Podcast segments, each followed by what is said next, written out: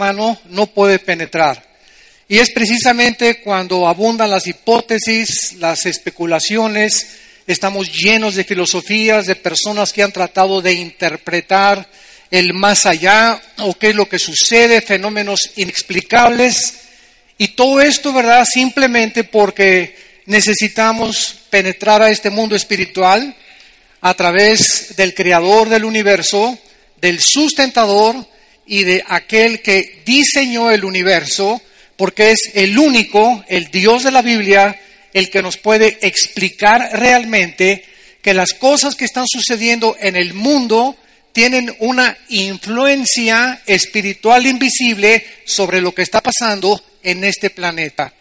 Y mientras nosotros no hagamos caso a Dios, mientras nosotros este libro lo hagamos a un lado y creamos que somos lo suficientemente inteligentes e intelectuales, a través de la ciencia, a través de la investigación, podemos descubrir y mejorar el mundo, nos iremos cada día acercándonos más al precipicio de la autodestrucción de la raza humana, exactamente como actualmente el mundo se encuentra. Acaban de hacer una estadística política hace algunas semanas acerca de los líderes que se encuentran en este momento al frente de las aproximadamente 190 naciones que hay en el planeta Tierra. Y después de este análisis no se pudo más que sacar a un solo líder de los 190 naciones que existen que pudiera considerarse una persona de integridad, una persona de estabilidad moral, una persona con estabilidad psíquica también y salud mental. En otras palabras, qué triste que estemos viviendo en un mundo donde los, los principalmente los líderes políticos, los principales líderes religiosos, e intelectuales, etcétera, etcétera, manifiestan ya una irracionalidad y un desequilibrio psíquico donde el ser humano se encuentra en manos de naciones donde los mismos dictadores, los presidentes, los gobernantes se encuentran, ¿verdad?, casi, casi al borde de la locura. La Asociación de Psiquiatría de Los Ángeles ya no puede dictaminar quién es normal y quién no es normal. ¿Se imaginan ustedes? Hemos llegado a un punto donde ya no se puede clasificar a una persona como normal o como anormal, porque ya dicen que todos estamos ciertamente locos. Entonces, esta situación es la que nosotros vamos a analizar en esta mañana, porque la Biblia nos muestra que en el capítulo 1 del libro del Génesis, que este universo que nos rodea no es un universo que surgió espontáneamente. La Biblia nos muestra en Génesis 1.1 que el universo que nos rodea es un universo que tuvo un principio. Y la ciencia actualmente, varios astrofísicos están comprobando que efectivamente tuvo que haber un principio si es que tú, tiene que haber un final. Además que la materia, señores ateos que nos visitan, no produce nada. La nada no produce nada. La materia no produce el pensamiento ni la conciencia. Entonces, detrás de todo lo que existe, la Biblia dice que en el principio Dios creó los cielos y la tierra. Hay un creador, hay un sustentador, hay un diseñador en un universo afinado, perfecto, inteligente, con leyes aeroespaciales y con leyes nucleares y electromagnéticas perfectamente bien diseñadas y calculadas para que podamos nosotros existir en este planeta Tierra. La Biblia nos muestra en el libro de Hebreos capítulo 11, versículo 3, que todas las cosas que Dios creó tienen absolutamente una razón. Por la fe entendemos, dice la Biblia, que el universo fue constituido por la palabra de Dios, de modo que lo que se ve fue hecho de lo que no se veía. Damas y caballeros, la Biblia nos muestra que había antes de todo esto que vemos a nuestro alrededor, con nuestros cinco sentidos, otra dimensión espiritual, invisible, que existía antes que el universo físico de los planetas, las galaxias, las estrellas que nos rodean. Y este universo físico eh, invisible, invisible, espiritual, perdón, es el universo que fue antes que nosotros. Por eso dice que no se ve es más real que lo que se ve, porque lo que se ve fue hecho de lo que no se veía. Ahora, para poder penetrar a esa otra dimensión espiritual, donde los cinco sentidos del ser humano no pueden penetrar a través ni del ocultismo, ni con comunicación con los muertos, ni a través de diferentes o diversas meditaciones trascendentales o ritos o a través de ciertas drogas alucinógenas, necesitamos nosotros la ayuda del creador del universo para que pueda Él, a través de este libro que se llama la Biblia, enseñarnos y correr la cortina del mundo espiritual que nos rodea. Muy bien, la Biblia nos revela que existen cuatro tipos de extraterrestres. Vamos a comenzar con esto para poder entender el mundo invisible espiritual. La Biblia le llama serafines, querubines, ángeles y arcángeles. Dentro de estas cuatro especies de ángeles o diferentes rangos espirituales también de poder y de sabiduría, la Biblia dice que hay tres cielos.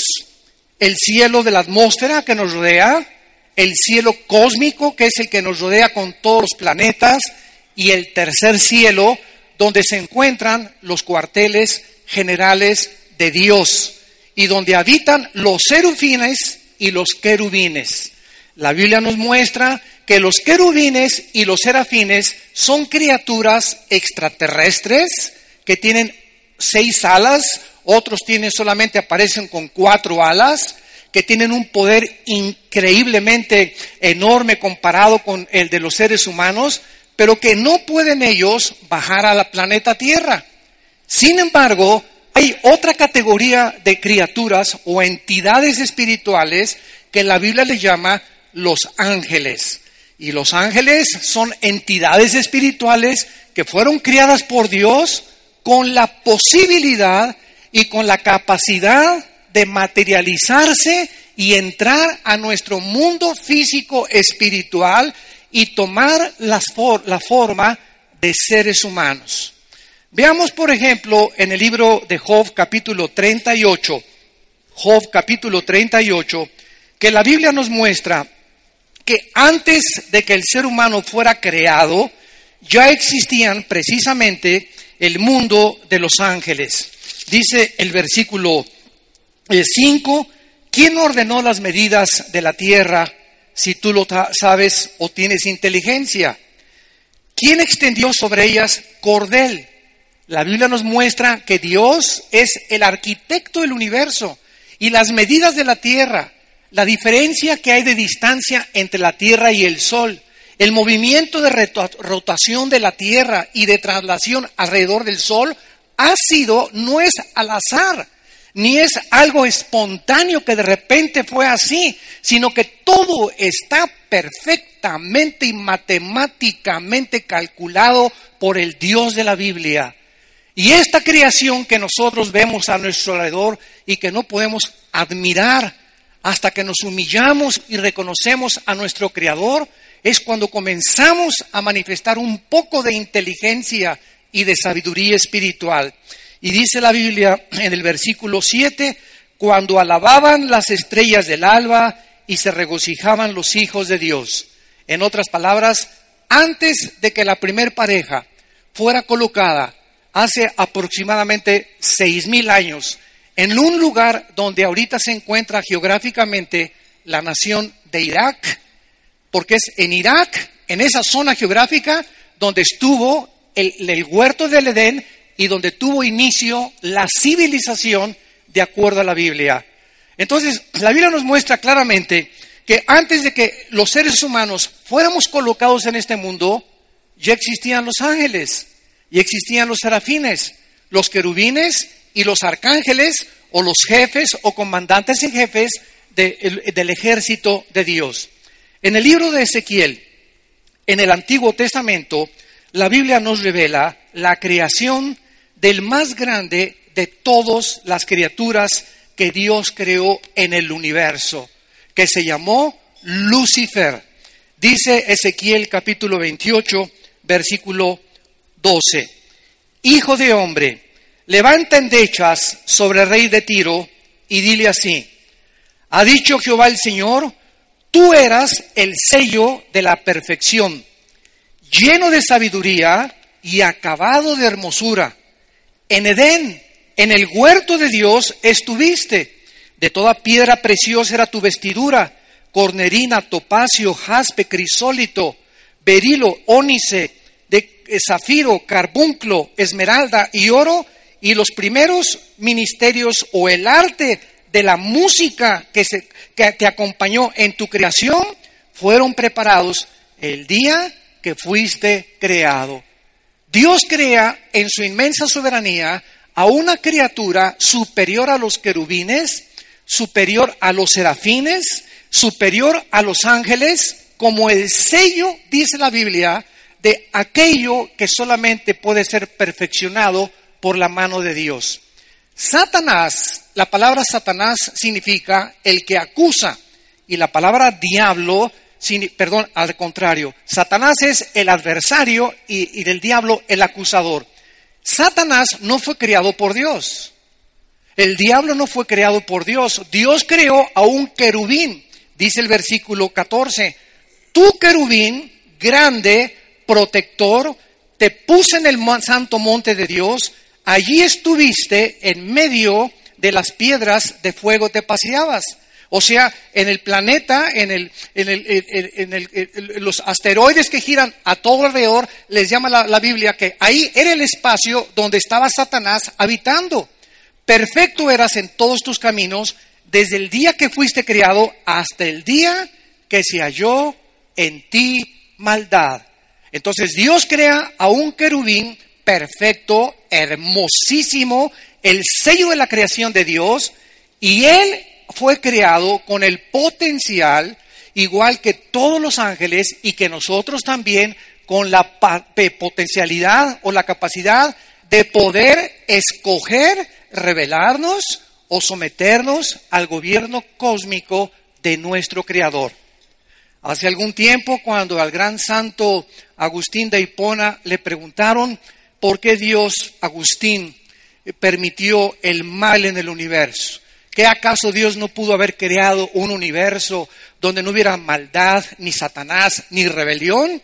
Y entonces Agustín contestó con tres respuestas y dijo lo siguiente, Dios tuvo la oportunidad de no haber creado nada. Simplemente no crear nada, haber habitado Él continuamente con el, el Padre, el Hijo y el Espíritu Santo, coexistiendo por toda la eternidad. Dios es tan perfecto que Él no necesita nada, ni pudo haber creado nada tampoco.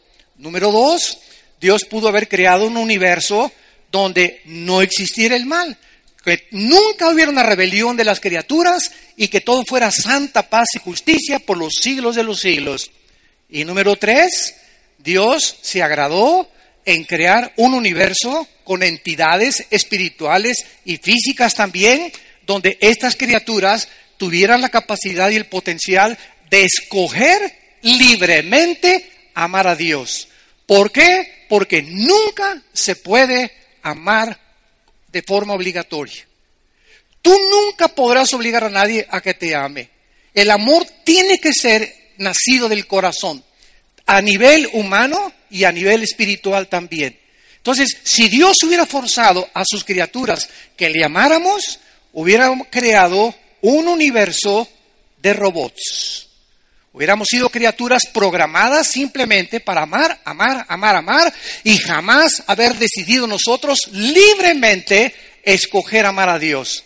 Bueno, yo sé que muchos de ustedes son más inteligentes que Dios y que pudiste haber dicho, bueno, yo hubiera escogido otra forma, ¿verdad? Pues claro, porque cuando una persona agarra a Dios y lo baja de su trono y lo sientas aquí en el trono y te pones tú como juez y te crees en tu soberbia intelectual que tú pudiste haber creado un universo mucho mejor que el de Dios, es lo que la Biblia llama exactamente la soberbia del ser humano.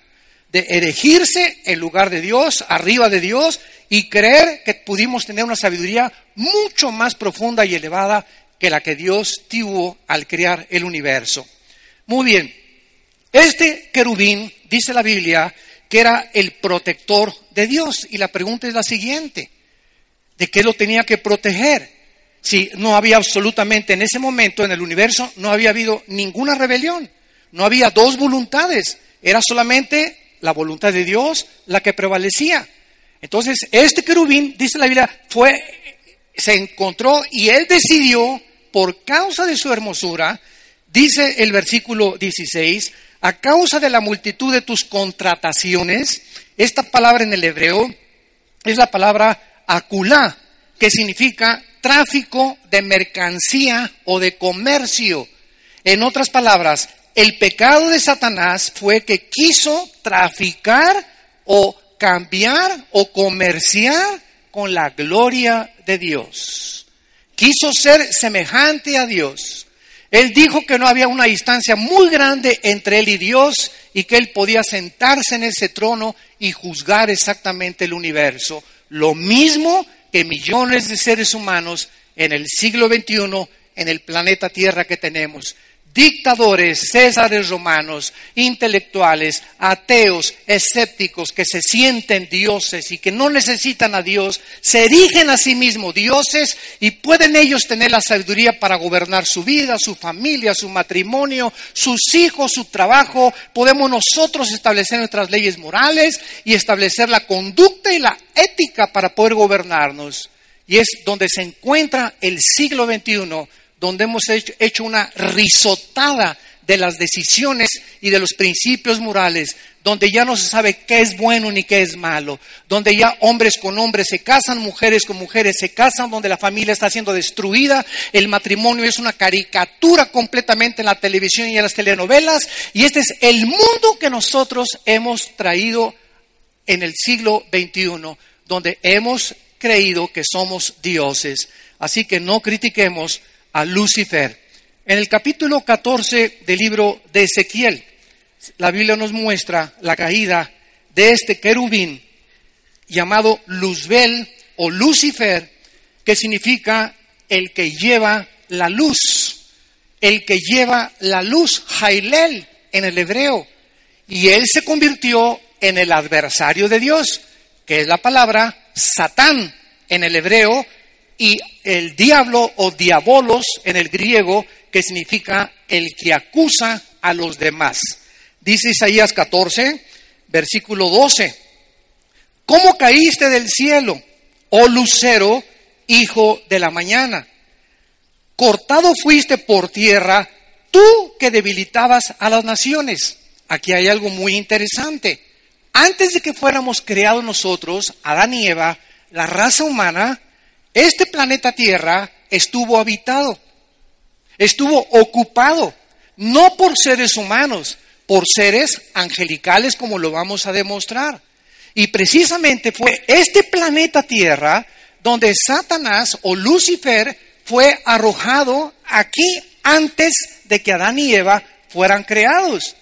Los que conocen la Biblia en el capítulo 3 del Génesis, recordarán que cuando Adán y Eva fueron puestos en el huerto, en un lugar perfecto, en el paraíso de Dios, ya estaba Satanás esperándolos para tentarlos y atacarlos y hacerles que se rebelaran en contra de la voluntad de Dios.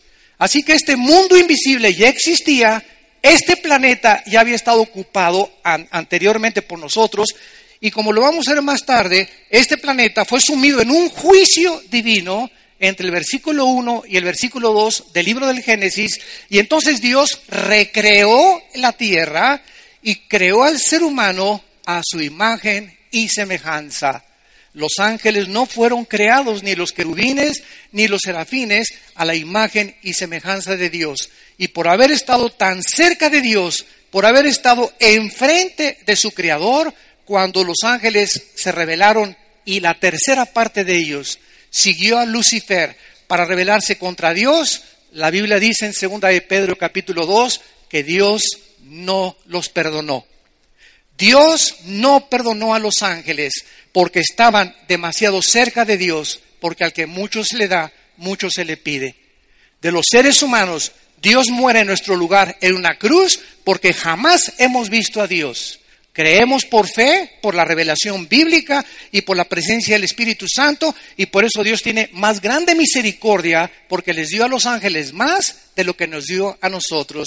Para nosotros sí hubo perdón, como lo vamos a ver al terminar la conferencia.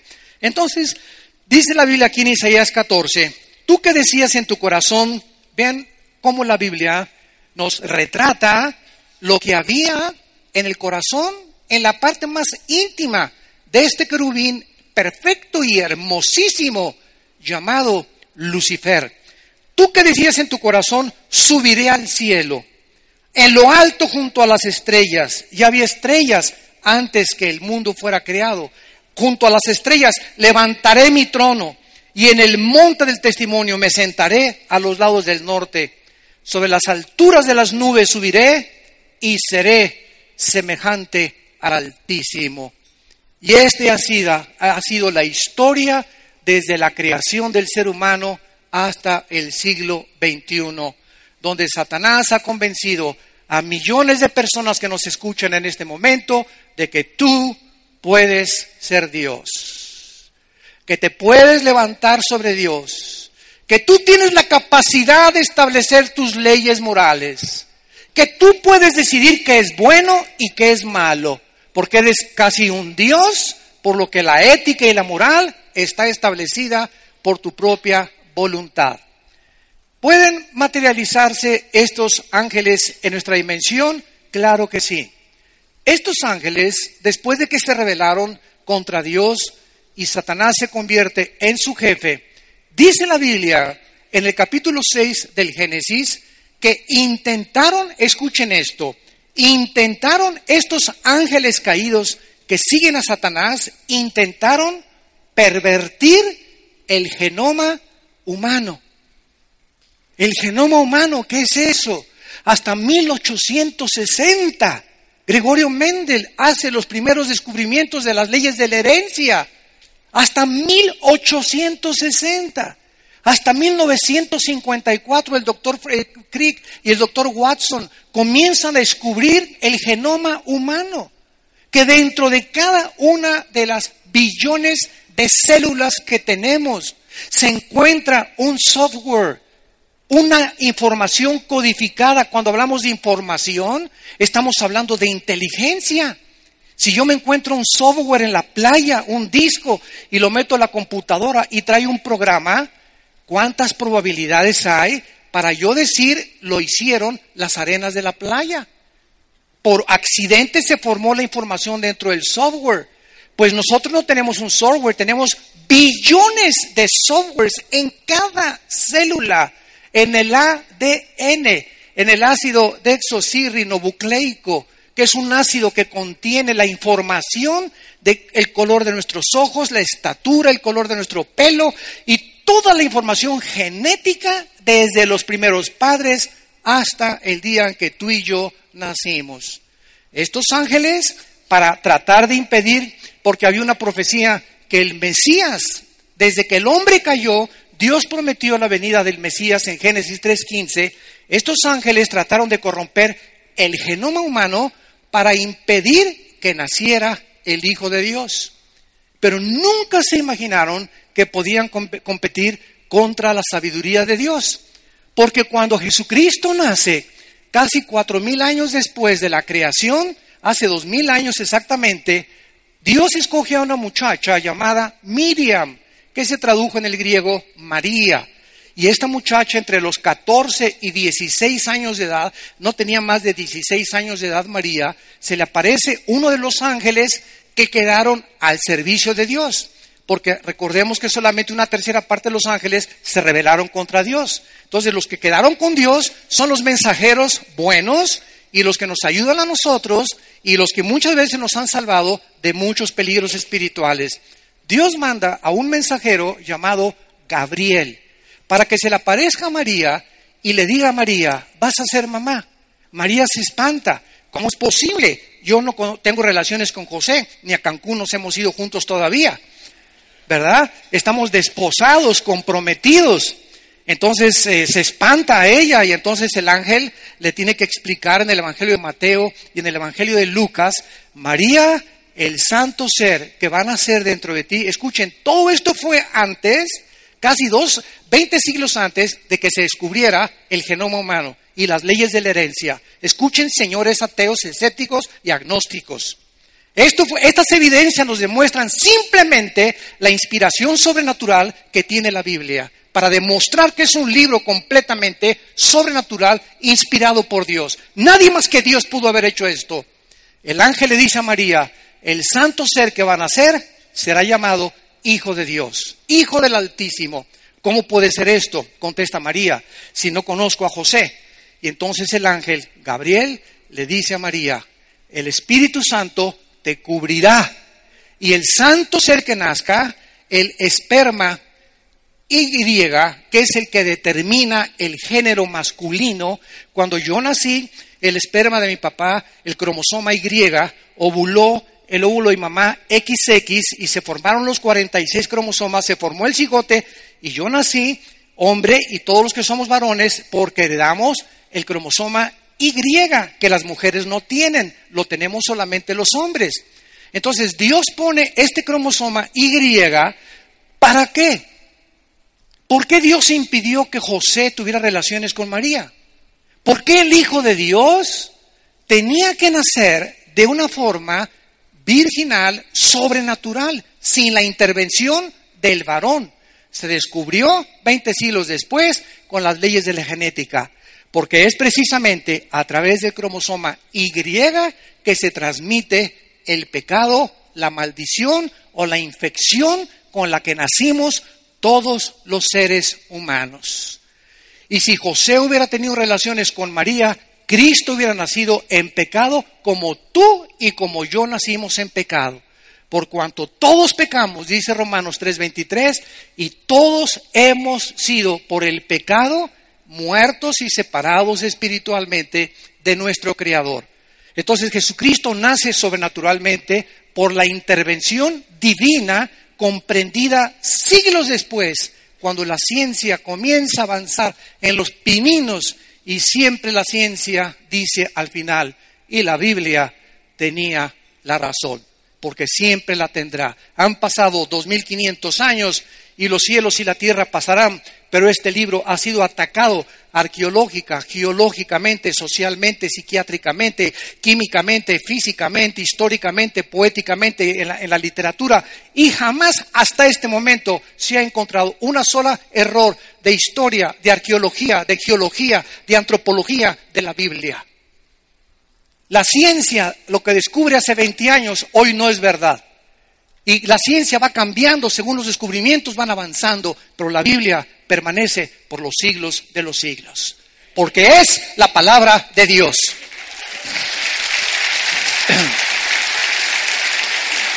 Ahora bien, estos ángeles intentaron, todo esto necesitamos ese trasfondo para entender nuestro mundo. No podemos interpretar lo que está pasando, que los ovnis, que esto, que las pirámides de Egipto, que eh, la cultura maya, que la cultura inca, todo eso lo vamos a explicar. Todo tiene el fondo en la Biblia. Y nadie más que la Biblia nos puede revelar el misterio que tiene anonadados a los científicos, a los ufólogos y a tantas personas que quieren, lejos de la revelación divina, entender las cosas invisibles, espirituales, que no pertenecen al mundo de los cinco sentidos. Entonces, estos ángeles, al tratar de pervertir la genética humana, no sabemos cómo lo hicieron. La cuestión es que cuando los ángeles se quisieron mezclar con las mujeres humanas, nacieron monstruos de 3,50, 4 metros de estatura, llamados en Génesis 6, versículo 4, los Nepilim, que la palabra en el hebreo significa los caídos. Estos gigantes que nacieron como el producto genético de ángeles, seres humanos, medían cuatro metros de estatura, con doce dedos en las manos y doce dedos en las pies. Habitaron el planeta Tierra mil años, antes y después del diluvio. Y la razón por la cual Dios destruyó el diluvio o la tierra a través de un diluvio universal fue precisamente porque la genética humana se había corrompido, se había contaminado y no podían, ¿verdad?, más que destruir estas generaciones y solamente Dios salvó a ocho personas, que fueron Noé y su esposa, los tres hijos de Noé y las tres esposas de los tres hijos de Noé. Y dice la Biblia en el libro del Génesis que todos nosotros, los seres humanos, descendemos de los tres hijos de Noé, de Sem, de Jafet y de Cam. De los semitas vienen todos los de Asia, de Jafet vienen todos los anglosajones, o sea, toda Europa, y de los de camitas viene el continente africano. Y a través del tiempo hemos visto nosotros de qué forma Asia emigró a través del el estrecho de Bering en el norte eh, del continente americano y cómo los indígenas asiáticos, los indígenas pieles rojas, los cheroques, los, eh, los sioux, se parecen a los indígenas mexicanos, a los guatemaltecos, a los aucas, con las mismas características de la forma como se pobló del Asia, de la raza semítica, o sea, de Sem. Así que es maravilloso, ¿verdad?, que podamos hablar de somos una sola raza, no somos raza amarilla, raza negra y raza anglosajona, somos una sola raza humana dividida en tres eh, divisiones diferentes. Dice en Hechos 17 el apóstol Pablo que de una sangre Dios nos hizo a todos los seres humanos. Y un negro le puede transferir sangre a un blanco, un blanco le puede transfundir sangre a un, este, a un africano o a un indígena. ¿Por qué? Porque es sangre humana. Aunque pueda ser H2 negativo, positivo o universal, es sangre humana. Pero el día que tú te enfermes y eres ateo y te digan en tu, en tu escuela que vienes de chita y que venimos del chango, dile a tu maestro que busque por ahí una, un chimpancé para que le transfundan sangre cuando se enferme. Y simplemente los aminoácidos, damas y caballeros, señores doctores y médicos que nos escuchan, es inconcebible que hayamos llegado a esas conclusiones tan absurdas. Pero tenemos que explicar de alguna manera quiénes somos, de dónde venimos, pues tenemos que inventar, pues de, los animales, cuando es absolutamente eh, eh, las mismas leyes de la genética impiden e impedirán como los aminoácidos que el ser humano pueda ser evolucionado de un dinosaurio a un tiburón o de un tiburón a una jirafa, de una jirafa a un hipopótamo, por el amor de Dios, José María y el burrito que los acompañan. Estos ángeles caídos han dejado en el mundo sus huellas. Es interesante que tanto la cultura griega como la cultura romana, porque todo el mundo viene de Jerusalén y de Grecia. La cultura viene de Jerusalén, las tres religiones más grandes del mundo, y de Grecia. toda la cultura helénica fue la que permeó completamente la civilización hasta nuestros días. Los mismos días de la semana, lunes, martes, miércoles, jueves, sábado, fueron impuestos por los griegos. Todo es absolutamente de parte de los griegos. Pero es interesante que estos ángeles caídos hayan dejado su huella, por los, los griegos le llamaban titanes. En la cultura romana se encuentran los gigantes.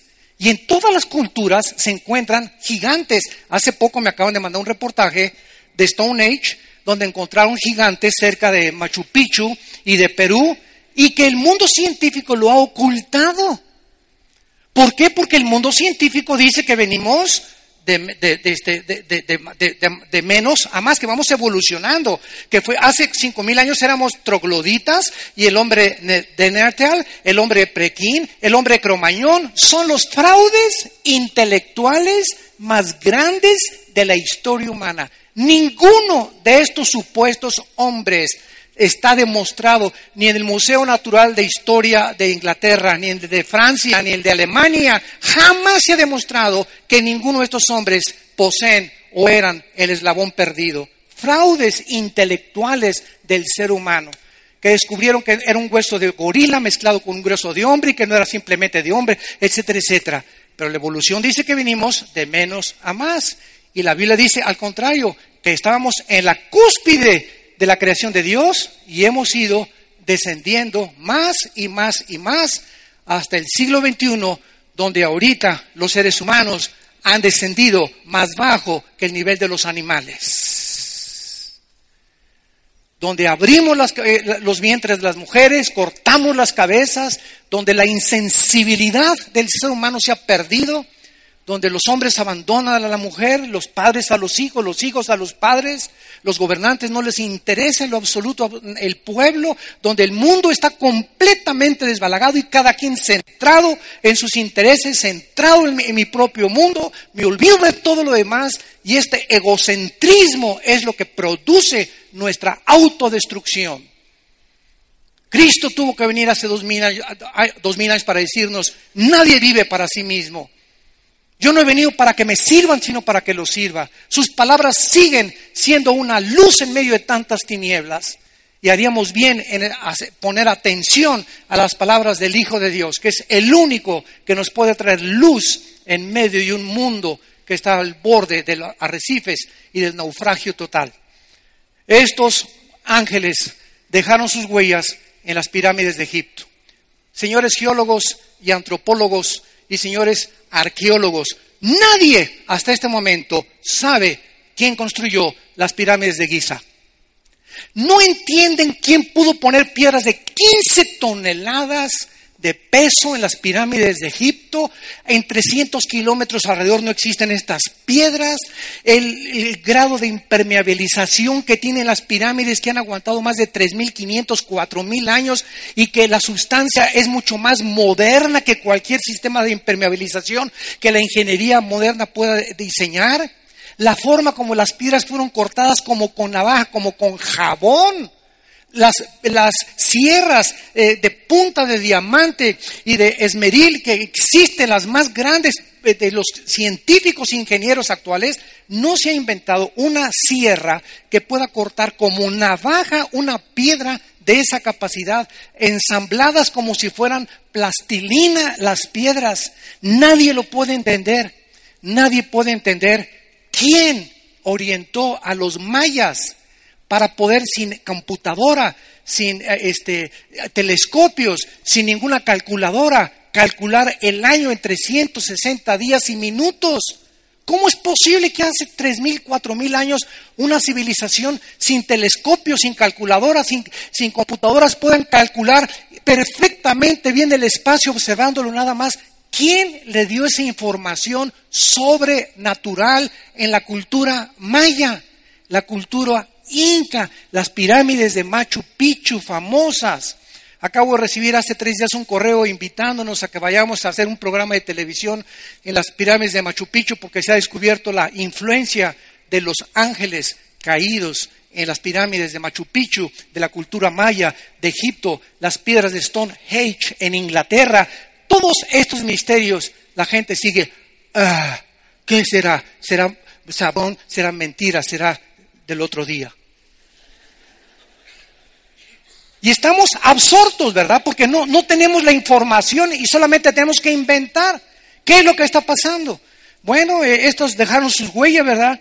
Y ahora la Biblia nos muestra también, para terminar en el Antiguo Testamento, en el libro de Daniel, que estos ángeles no solamente tienen acceso al genoma humano, no solamente han influido en las culturas como Egipto, mayas, incas, en Inglaterra, en España, que han dejado huellas, pero que la gente no sabe, y claro que los ovnis, como lo vamos a ver ahorita, y tienen que a fuerza dar alguna explicación. Pero estos ángeles caídos, dice la Biblia, que también tienen influencia y tienen el control de la mayor parte de los imperios desde que Asiria, los egipcios, sumerios, babilonios, medopersas, griegos y romanos, estos ángeles invisibles tienen control sobre los imperios y los gobiernos mundiales. En el libro de Daniel capítulo 10, este hombre que vivió hace 2600 años, cuando el rey Nabucodonosor sitió Jerusalén y se llevó exiliados a la mayor parte de los judíos a Babilonia, Daniel escribió y comenzó a orar porque él quería saber el futuro de Israel, que vamos a ver es la clave. Israel, vamos a descubrir, es la clave de todo lo que existe alrededor. Y van a entender ustedes ahorita por qué Israel es el centro del odio y del antisemitismo internacional. Y Daniel le pide a Dios cuál es el futuro de Israel y del templo y de la ciudad de Jerusalén. Entonces dice la Biblia en Daniel 10 que Dios envía un ángel. Vean esto del cielo con la respuesta para bajar a Babilonia, que es Irak del, del siglo XXI, y darle la respuesta a Daniel. Pero dice la Biblia que se le atraviesa al ángel de Dios un principado satánico, que era el principado que controlaba en ese tiempo a los medos y a los persas. Se le llama el príncipe de Media y de Persia.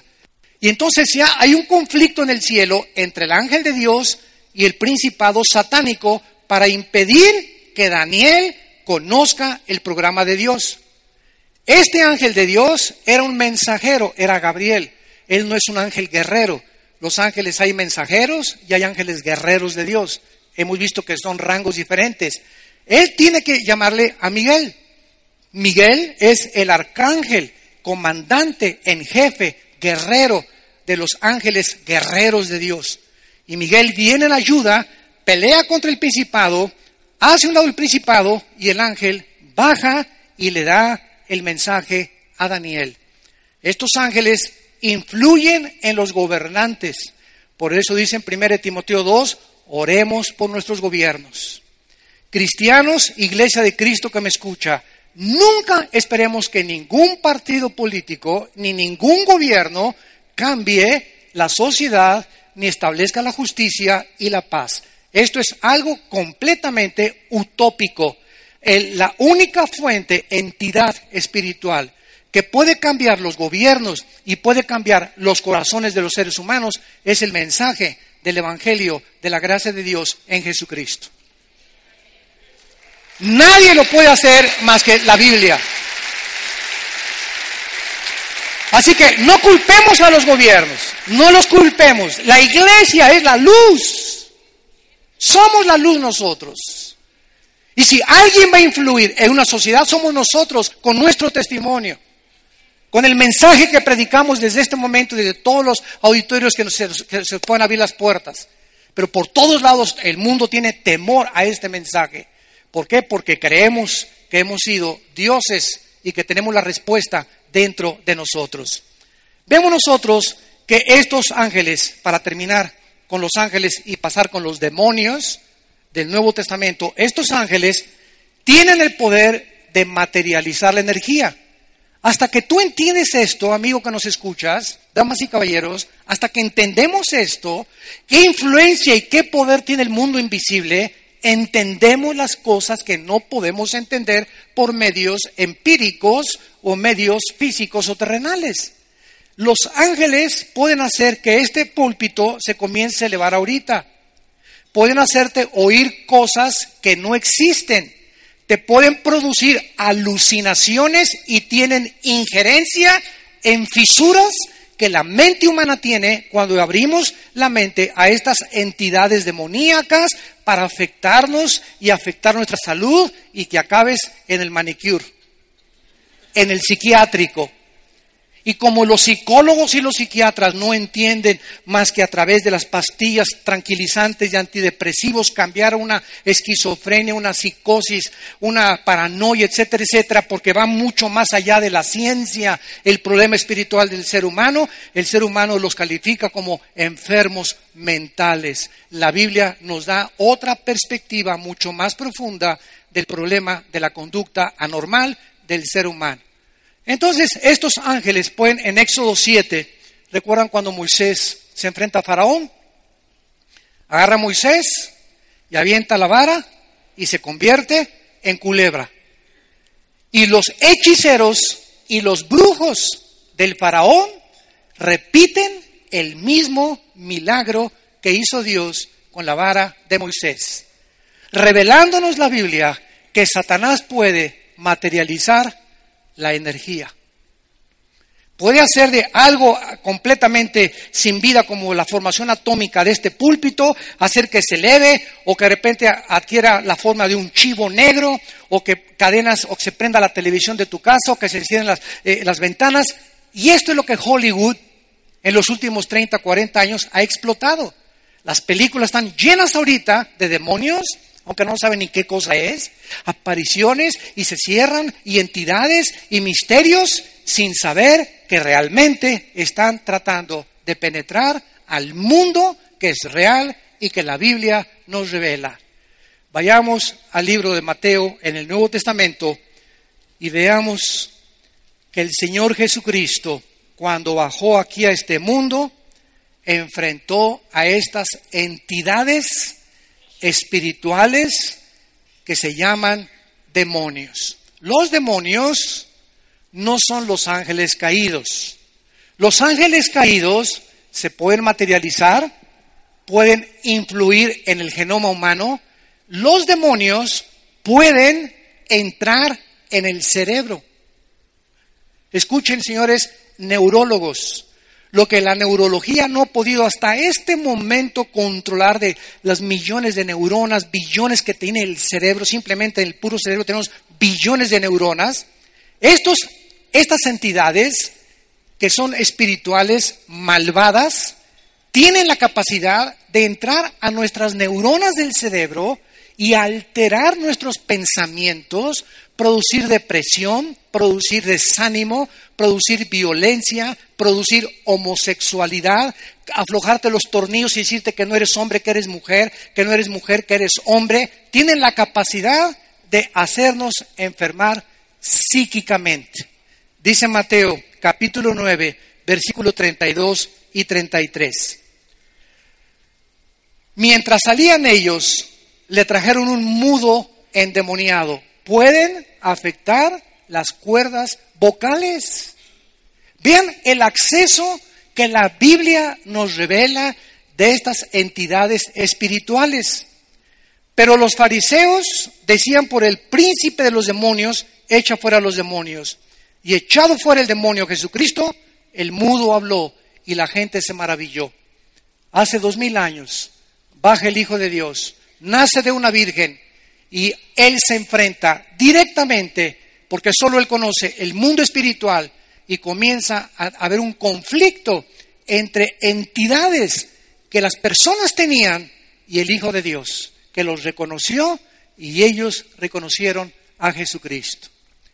En todo esto podemos nosotros, podemos continuar viendo por qué la Biblia nos manda a los cristianos en Efesios 6 ponernos una armadura, porque nuestra lucha no es contra sangre ni contra carne, sino contra principados, gobernantes de las tinieblas, huestes espirituales de la maldad en las regiones celestes, están, son millones, pulululan por todo el mundo y tratando de oprimirnos, de desviarnos, de engañarnos, de impedir que la Biblia se predique, de que Jesucristo sea humillado, de que se critique el cristianismo, que se destruyan las cruces. Es un odio del mundo espiritual, lo entendemos por qué porque Cristo vino a traernos el camino, la verdad y la vida. Pero podemos nosotros en este momento preguntarnos, ¿cuál es la conexión entre los ovnis, entre los demonios y entre el anticristo? Bueno, en Mateo 24, versículo 32 al 34, veamos nosotros de qué forma podemos tejer y engranar perfectamente bien esta conferencia. Vean ustedes la clave en la nación de Israel. Esto es absolutamente asombroso. Cristo dijo hace dos mil años, Mateo 24, versículo 32, de la higuera aprendan la parábola. Cuando la higuera ya está tierna, o cuando la rama está tierna, y brotan las hojas, sabéis que el verano está cerca. Así también vosotros, cuando veáis todas estas cosas, conozcan que está cerca de las puertas. De cierto les digo que no pasará esta generación hasta que todo esto acontezca. La higuera es la nación de Israel. El 14 de mayo de 1948, hace aproximadamente 60 años, ante el mundo expectante y sorprendido de todas las naciones, se conforma una nación en un solo día independiente de todas las demás naciones. la nación soberana de Israel. Ahora bien, la Biblia dice que no va a pasar una generación desde 1948 hasta nuestros días. Los que tengan calculadora, súmenle al 48, 80 años. La Biblia dice que no sabemos el día y la hora, pero Cristo dijo que seríamos unos tontos si no pudiéramos conocer las señales de que nos encontramos en la proximidad de su segunda venida. Ahora bien, Satanás dice Apocalipsis 12 que él sabe que le queda poco tiempo. Satanás no conoce omniscientemente el, día y la hora tampoco, pero sabe que las cosas se acercan como las sabemos tú y yo. Yo al ver lo que está pasando ahorita en el Medio Oriente, estoy contando los días verdaderamente. Entonces Satanás sabe precisamente y dice, ha descendido con señales, prodigios y maravillas. Qué interesante que desde que se independizó Israel, en 1948, señores ufólogos, comenzó el fenómeno de los ovnis a aparecer en el mundo. ¿Cuál es el propósito satánico de estos ángeles y entidades espirituales para hacer apariciones que nos hagan creer que son extraterrestres, que nos van a salvar o que tenemos contacto con ellos? Simplemente la Biblia dice que el Señor mismo, con voz de arcángel y con trompeta de Dios, descenderá del cielo y los muertos en Cristo resucitarán primero. Y luego nosotros, los que hayamos quedado, seremos arrebatados juntamente con ellos en el aire para recibir a Cristo en el aire. La Biblia dice, la Biblia dice,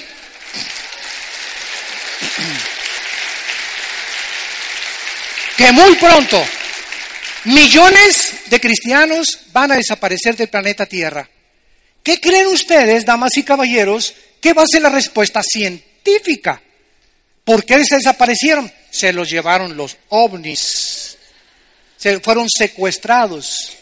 Vino la abducción completa de todas estas cosas que se llevaron, ¿verdad? Y lo más interesante de todo esto es que el mundo lo va a creer porque el mundo está preparado ya psicológicamente para poder determinar que los ovnis existen de una forma científica. Noten ustedes lo que el 26 de septiembre del 2010, la Organización de las Naciones Unidas nombró a la señora Maslam Otam, Otman, el 26 de septiembre del 2010 para que sea ella el contacto oficial con los extraterrestres.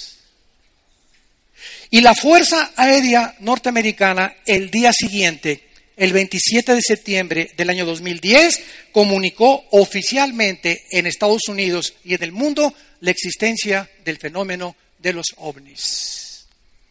El mundo está completamente convencido. El Vaticano está, acaba de sacar un, este, un telescopio en Colorado que se llama el telescopio Lucifer para observar y tratar de hacer contacto con los extraterrestres. Entonces nosotros sabemos que sí existen los extraterrestres, así es, pero son entidades malvadas para engañar al mundo y preparar al mundo cuando desaparezcamos millones de seres humanos, tal vez hoy en la tarde o mañana, una semana, un año, no lo sabemos. Pero todas estas cosas que pasan simplemente es porque hace dos mil años vino Cristo y nos dijo, yo soy el camino, la verdad y la vida. Y el ser humano ha hecho esto, ¿verdad? Le creo más a Marx, le creo más a Friedrich Nietzsche, le creo más a Sigmund Freud, le creo más a Jean-Paul Sartre, le creo más a Carlos Sagan, le creo más a Bertrand Russell, le, le, creo más a Sigmund Freud, le creemos más a los hombres que son como tú y como yo, de aquel que bajó del cielo para decirnos, soy el Hijo de Dios, a dar mi vida por tu vida para que tengas la vida eterna. ¡Qué increíble! Y este hombre te ofrece en esta mañana sus brazos traspasados con clavos, su cabeza coronada con espinas y sus pies traspasados por clavos también. Cuando el soldado del centurión romano estaba junto con él, para asegurarse que él estuviera muerto, le atraviesa con una lanza de lado a lado el tórax y el pecho, y dice el apóstol Juan en su evangelio, y vi salir una gota de sangre mezclada con agua del, costado de Jesucristo. Esto, a la luz de la cardiología moderna, nos habla que Cristo muere porque el pericardio se le rompió. ¿Qué fue lo que ocasionó la muerte de Cristo? La explosión de su corazón cuando nuestros pecados fueron puestos sobre él para que tú y yo no tengamos que pagar por nuestros pecados. En ese momento el Hijo de Dios, hecho más sublime que los cielos, en el que fueron hechos los cielos y la tierra, principados y dominios y poderes fue hecho por medio de él, él llevaba en esa cruz tus pecados y mis pecados y moría de dolor en el corazón, dolor moral. Él que jamás había hecho un pecado ni en acción, ni en palabra, ni en pensamiento en la cruz, Dios lo castiga en nuestro lugar para decirnos, te amo. De tal manera amó Dios al mundo que dio a su Hijo unigénito. Para que cualquiera de ustedes que en Él cree y los que nos ven por la televisión no se pierdan, mas tengas la vida eterna. No tienes por qué vivir confundido de filosofía en filosofía, de mujer en mujer, de hombre en hombre, de botella en botella, de droga en droga, de película en película, de telenovela en telenovela, siempre buscando y siempre siguiendo con esa vaciedad con la que nacimos por causa que nacimos separados de Dios. Cristo viene a reunirnos con el Padre y a decirnos que Él quiere ser nuestro pastor, que nos quiere guiar por sendas de justicia por amor de su nombre y que nos viene a dar una vida y una vida en abundancia. No quisieran muchos de ustedes en esta mañana abrirle sus corazones al Señor Jesucristo e invitarlo a tu vida como tu Salvador. Ahí desde tu lugar les pido que, que inclinen su cabeza. Así con tu rostro inclinado. No es una coincidencia que tú estés escuchando este mensaje. El mensaje de Dios a través de la Biblia y de la persona de su Hijo Jesucristo, el único Salvador, el único líder moral que podamos tener, el único que puede guiarnos por sendas de justicia, por ríos de agua vida, y el que aún más allá de la muerte nos seguirá guiando por toda la eternidad.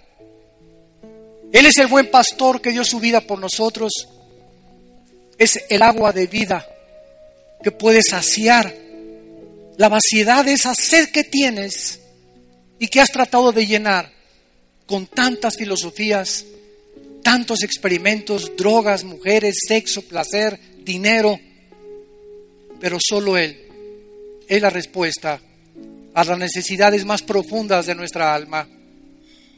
¿Qué tengo que hacer? Me preguntarás para poder comenzar desde este instante a conocer la verdad y a tener la seguridad que si hoy en la noche muero en un accidente en un avión o en la carretera o de alguna enfermedad, no importa, yo estoy listo para encontrarme con Dios, dile estas palabras con todo tu corazón. Señor mío y Dios mío, perdona mis pecados. Creo que en esa cruz pagaste con tu sangre por ellos y que yo soy pecador y que solo tú puedes darme y justificarme con ese perdón porque tú eres el juez del universo. Creo que a los tres días resucitaste de los muertos. Tú eres el único que has regresado de la vida para decirme que quiero vivir contigo, porque si morí contigo, voy a, revivir contigo también. Te pido Jesús que entres a mi corazón como mi Señor, te recibo como el Salvador de mi vida. Quítame tantas tinieblas de mi mente, perdona mi soberbia intelectual y dame la luz para comprender la verdad. En el nombre de Jesús. Amén.